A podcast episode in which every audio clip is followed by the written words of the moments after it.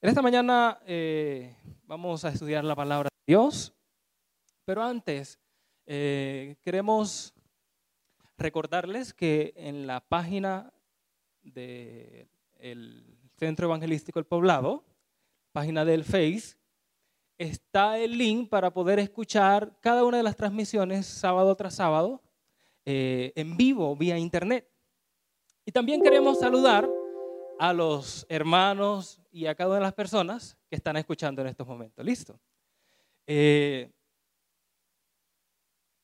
yo voy a, a decir cómo se encuentra la iglesia en esta mañana y ustedes van a responder excelente y en victoria. ¿Cómo van a responder? Excelente y en victoria. ¿Listo? ¿Cómo se encuentra la iglesia en esta mañana? Ay, no, pero más fuerte, ¿sí? ¿Lo podemos hacer más fuerte? Sí, ahí está. Si Él lo dijo, yo lo creo. ¿Cómo se encuentra la iglesia esta mañana? Gloria a Dios por eso, ¿verdad? Qué bonito, qué hermoso. Vamos a abrir nuestras Biblias en el libro de Mateo, el capítulo 25. Saben, hermanos, es un privilegio para mí estar frente a ustedes, abriendo la palabra del Señor. Yo creo que va a ser bueno, el último sábado va a ser el sábado que viene. Eh, voy entro a vacaciones, entonces me toca viajar, ¿verdad? Pero igual aquí van a estar, ¿verdad? Eh, nuestros compañeros y colegas. Eh, vamos a abrir nuestras Biblias en esta mañana y vamos a pedirle, vamos a permitirle al Señor que nos hable en esta mañana. Yo les pregunto, ¿será que en 30 minutos el Señor podrá hablarnos y decirnos palabras con poder en esta mañana? Gloria a Dios, ¿verdad? Saben, no me voy a pasar de 30 minutos. Eh, no acostumbro a pasarme 30 minutos de predicación. Yo creo que en 30 minutos el Señor nos puede decir grandes cosas. ¿Listo? Entonces vamos a abrir nuestras Biblias en el libro de Mateo capítulo 25, del 1 al 13. Y en esta ocasión, en estos versículos, vamos a encontrar una parábola bastante conocida por cada uno de nosotros, pero vamos a sacar una buena enseñanza para nuestras vidas espirituales, ¿verdad? Antes, vamos a orar. Inclinemos nuestro rostro y vamos a orar. Oremos. Gracias Señor, te damos en esta mañana. Gracias por tu poder, gracias por tu amor. Queremos que nos santifiques. Presencia santifica nuestras vidas pero tu palabra también quiere santificarnos en esta mañana. Ayúdanos, oh Dios, y que tu Santo Espíritu, ese que inspiró a los profetas para escribir, hoy sea inspirándonos a entenderla. En el nombre de Jesús. Amén. Muy bien. En el libro de Mateo, el capítulo 25 en adelante, vamos a encontrar la parábola de qué? de las diez vírgenes. Conocemos esta parábola, la entendemos, ¿verdad?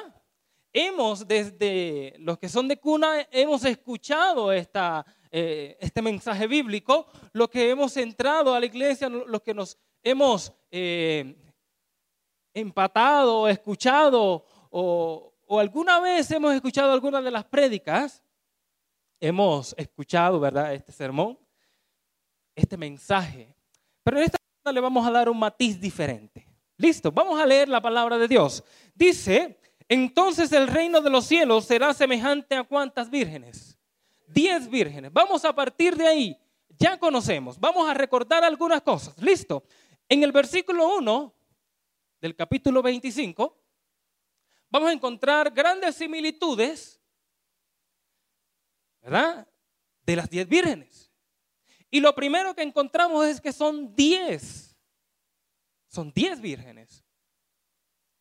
Serán semejantes a diez vírgenes que tomaron cuántas? Sus lámparas, las diez, tomaron sus lámparas y salieron a recibir a quién? Al novio, al esposo. Qué hermoso, ¿verdad? Yo pregunto para recordar, hermanitos y amigos que nos acompañan, bíblicamente la virginidad, ¿a qué hace referencia? a la pureza, ¿sí o no? Bíblicamente, una persona virgen, una mujer virgen, es una mujer pura, ¿verdad? Eh, humanamente, lo coloquial, lo, lo común es que una joven virgen es una joven que qué? Que no se ha llegado con hombre, ¿sí? Que se mantiene.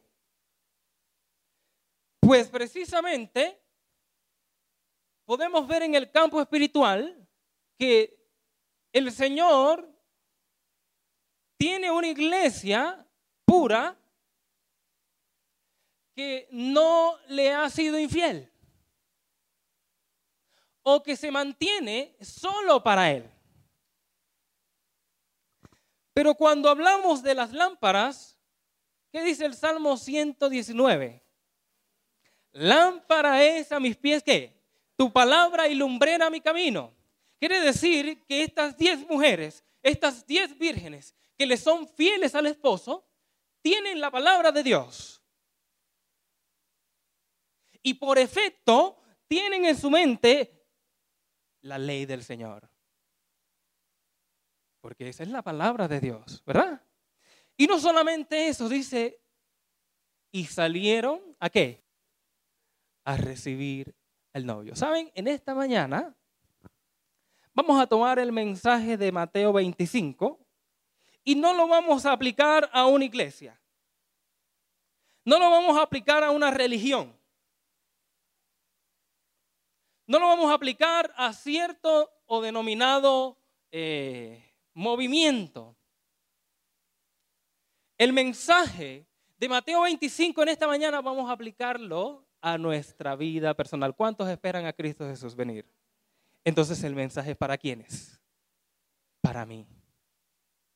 El mensaje es para cada uno de nosotros. Versículo 2. Pero cinco, ¿qué? Cinco eran prudentes y cinco eran insensatas. Las insensatas tomaron sus lámparas y no llevaron aceite extra, mientras que las prudentes tomaron aceite en sus vasijas, aparte del aceite que estaba en sus lámparas. Y como el novio tardaba, todas cabecearon y se durmieron, ¿verdad? entonces a medianoche oyeron el clamor. Ahí viene quién?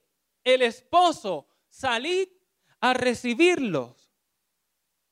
Pero las prudentes las insensatas dijeron a las prudentes, danos de vuestro aceite porque nuestras lámparas se apagan. Pero las prudentes respondieron, para que no nos falte a nosotras y a vosotras, id más bien a los que lo venden.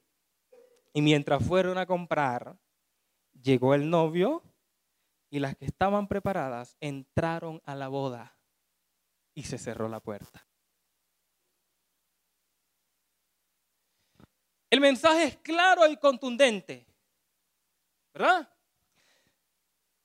Hasta el momento estamos claros en que las vírgenes son puras. No son infieles. Se han mantenido firmes con un solo esposo. ¿Quién es el esposo de la iglesia? Cristo Jesús, ¿verdad? Que tienen la palabra de Dios, que guardan sus mandamientos, que esperan la segunda venida pero ahora vemos un panorama diferente. Ahora cinco son prudentes, cinco son insensatas. Saben, siempre me ha impactado el mensaje de Mateo 25. ¿Saben por qué? Porque me está dando dislumbres de cómo el Señor o cómo seremos habilitados para entrar en el reino de los cielos. ¿A ustedes no les interesa ese mensaje? ¿Será que sí? Claro que sí nos interesa. Queremos saber cómo ir al cielo. Queremos saber cómo prepararnos para morar en las mansiones celestiales. ¿Cuántos quieren ir a morar por siempre con Jesús? Todos nosotros queremos eso, ¿verdad? Pero, pero la agonía o la inquietud la incertidumbre nos invade cuando vemos que cinco se quedan fuera. el desánimo llega cuando en realidad habrán varias que no entrarán. Y entonces si el mensaje se aplica a mi vida, entonces la pregunta es, ¿entraré a la boda o no entraré a la boda?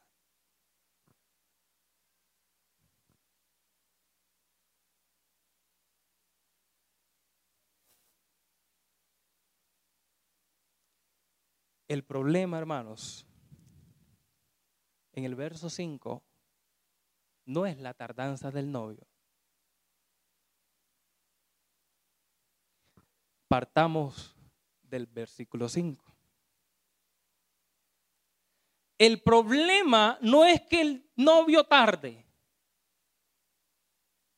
Porque aunque el novio tarde, ¿qué va a pasar? Va a llegar. El problema no radica en que el novio tarde, hermanos. Y día tras día, año tras año, hemos escuchado que Cristo vendrá. ¿Cuántos años tienes de estar escuchando el hermoso mensaje de la segunda venida de Cristo? Y te preguntarás, pero ¿por qué no viene? Y dice la misma palabra de Dios, no pensemos que el Señor se está demorando. Es solo cuestión de que es paciente. Porque Él no quiere que ninguno se pierda, sino que todos qué? Procedamos al arrepentimiento. Entonces, la tardanza no es problema. El problema es la falta de preparación de aquellos que esperan al Señor. Es la identidad de aquellos que esperan al novio. Ese es el problema. Ahora, vayámonos un poquito más atrás. Vamos a identificar entonces qué fue lo que dio el pasabordo a las cinco prudentes. ¿Qué fue lo que habilitó a los prudentes? Versículo 3. Las insensatas, versículo 3, tomaron qué? Sus lámparas y no llevaron aceite extra. En cambio, versículo 5, las prudentes, ¿qué pasó con ellas? Llevaron aceite en sus vasijas aparte del aceite que tenían en sus lámparas, se prepararon para estar con el novio. La pregunta es, ¿qué quiere enseñarnos el Señor con eso de tener aceite extra, no solo en las lámparas, sino en las vasijas?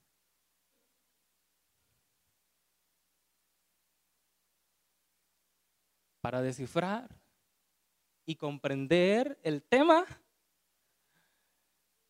debemos tener en cuenta en realidad entonces qué es una vasija. ¿Qué es para ustedes una vasija?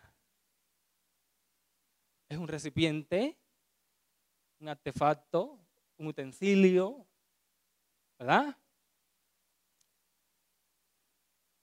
Un, alfarero toma en sus manos un barro y comienza a darle forma, lo golpea, lo golpea, lo monta, lo monta en el disco y el barro comienza a dar, a dar vueltas, ¿no? Y comienza sus manos a formar una hermosa vasija. ¿Sí o no? Y la Biblia nos enseña que quién es el alfarero y entonces quién es el barro. Ah.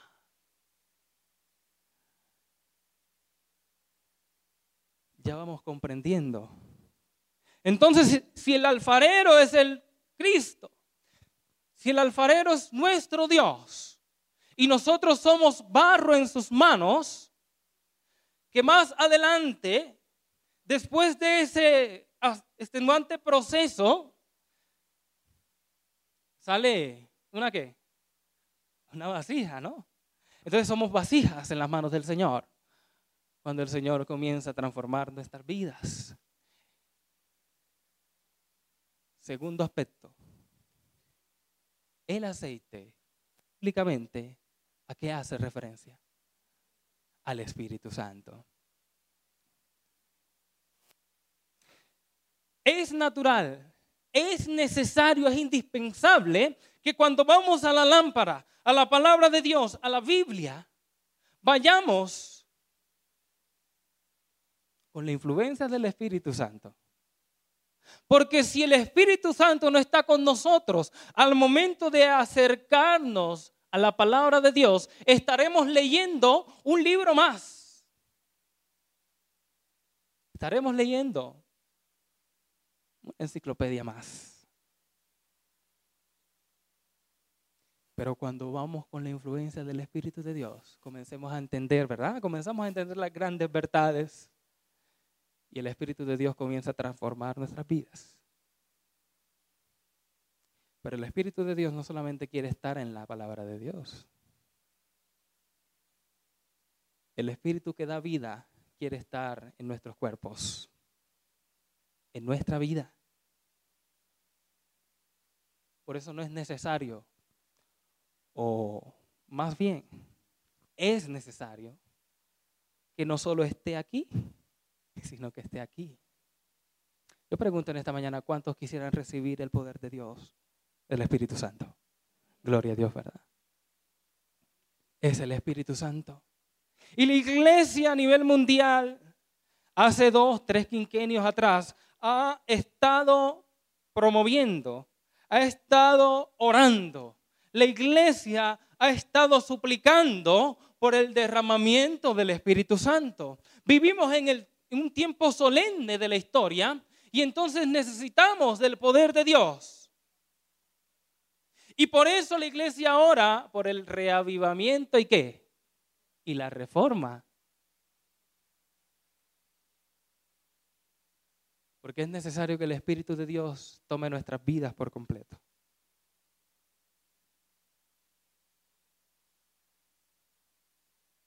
Es impresionante saber el Espíritu de Dios en tu vida será lo que te habilite para ir al cielo. La pregunta es, ¿cómo yo acumulo aceite extra en la vasija? ¿Cómo yo hago provisión para eso? Esta mañana en la clase de jóvenes estudiábamos un tema bastante eh, bonito, hermoso, tenía que, tiene mucho que ver con la lección, pero a veces le damos enfoques diferentes para eh, un bien común y una enseñanza personal, ¿verdad? Y esta mañana hablábamos de algo tan común, tan sencillo, pero que muy poco conocemos, o, o tal vez le hemos dado un concepto diferente, o tal vez le damos un enfoque diferente. La vida del cristiano se fortalece y se prepara a través del estudio de qué? De la palabra de Dios. Pero no solamente el alimento espiritual a través de la palabra del Señor, sino que también el Espíritu de Dios quiere prepararnos, quiere enseñarnos, quiere utilizarnos a través de la comunión, a través de la oración. Como resultado de mi experiencia personal con el Señor, comenzaré a hacer un testimonio vivo en todo lugar donde esté. Son tres cosas fundamentales, ¿verdad? La oración, el estudio de la Biblia y qué más. Testimonio, testificación. Yo no sé ustedes cómo conciben el concepto de orar, de estudiar y de testificar. Hay gente que piensa que esto es un don. Entonces, si yo no tengo el don de orar, entonces yo no puedo orar. Entonces, si yo no tengo el don de estudiar la Biblia, yo no puedo estudiar la Biblia porque no tengo el don. Entonces, si no tengo el don de testificar, no puedo testificar. Hay algo que debe quedar claro en estos momentos. Dice la hermana Elena G. de White que la oración es como la respiración del cristiano. Usted puede vivir sin respirar. ¿Cuántos aquí pueden vivir sin respirar? A ver. ¿Cada cuánto respiras? ¿Cuántas veces respiras al día? La oración es la respiración del cristiano. No podemos concebir la oración como un don. Debemos orar porque es necesario, porque es fundamental, porque es indispensable, hermanos.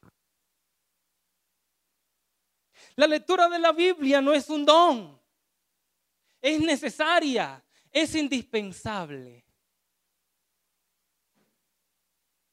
Es vital. Y también dice que en el cielo no habrá coronas. ¿Sin qué? Sin estrellas. Cristo viene pronto, hermanos. Y debemos prepararnos para su segunda venida. Cristo viene pronto debemos estar preparados para entrar a las bodas del Cordero. Imagínense que son invitados para un encuentro especial. Es un encuentro sin precedentes, nunca antes visto. Y a usted le llega una invitación a su casa, bordes dorados,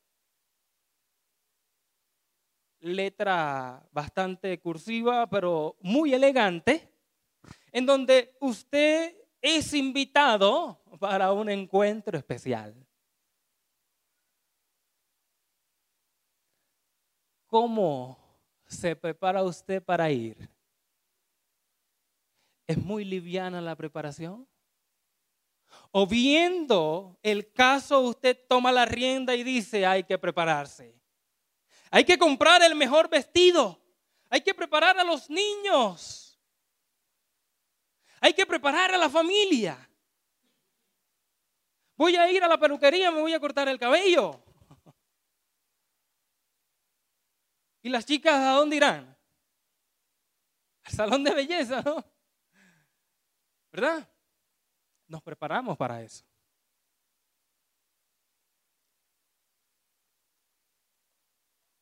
Dios desea encontrarse con su pueblo.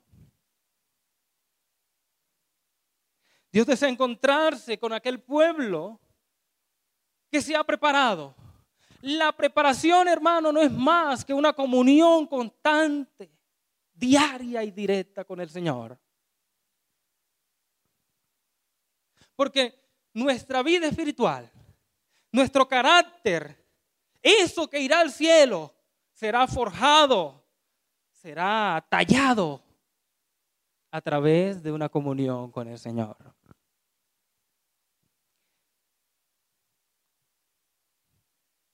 Vámonos al libro de Romanos.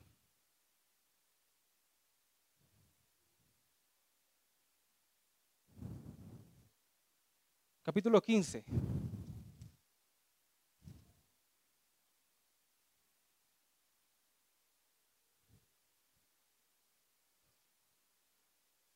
En Romanos capítulo 15 vamos a encontrar algo bastante hermoso para nuestras vidas. Dice la palabra de Dios, capítulo 15, verso 4 en adelante dice, todo lo que antes fue escrito, ¿para quién? ¿Para quién fue escrito, hermanos?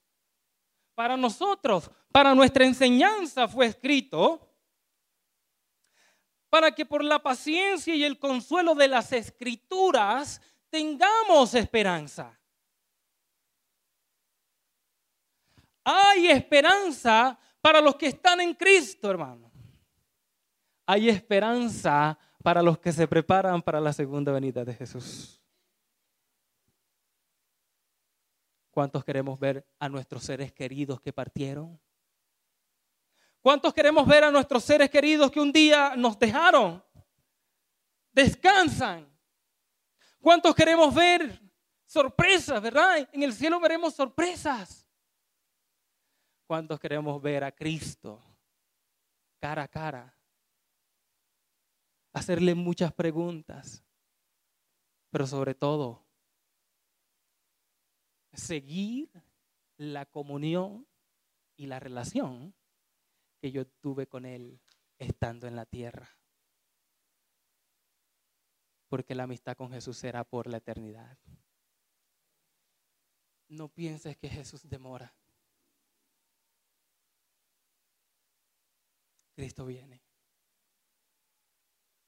Y será un encuentro fantástico.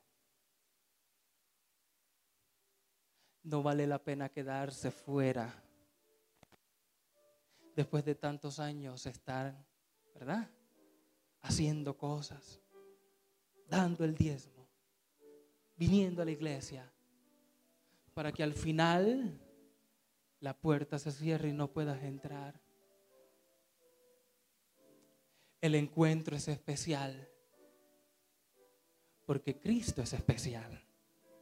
Porque tú eres especial para Cristo Jesús. Por eso el encuentro será especial.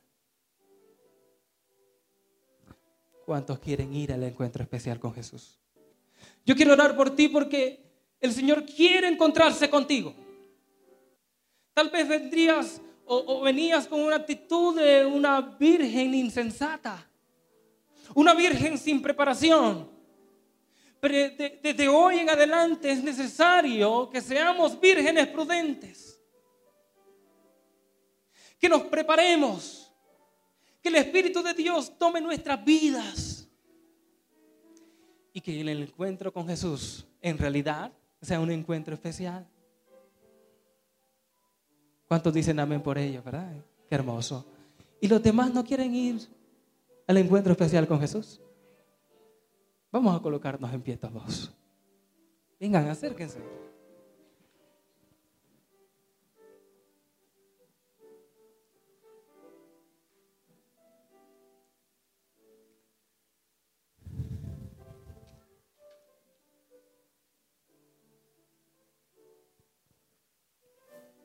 Vamos a orar en esta mañana. Pero vayámonos a nuestros hogares con la esperanza de que Cristo viene. Ya falta menos que ayer, ¿sabía usted eso? Cristo viene pronto. Oremos. Padre Celestial que te encuentras en lo más alto y sublime de los cielos.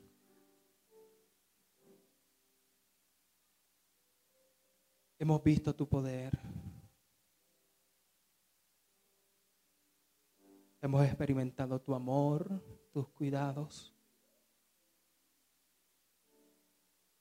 Hemos experimentado tu salvación. tú la ofreces en esta mañana a cada uno de nosotros.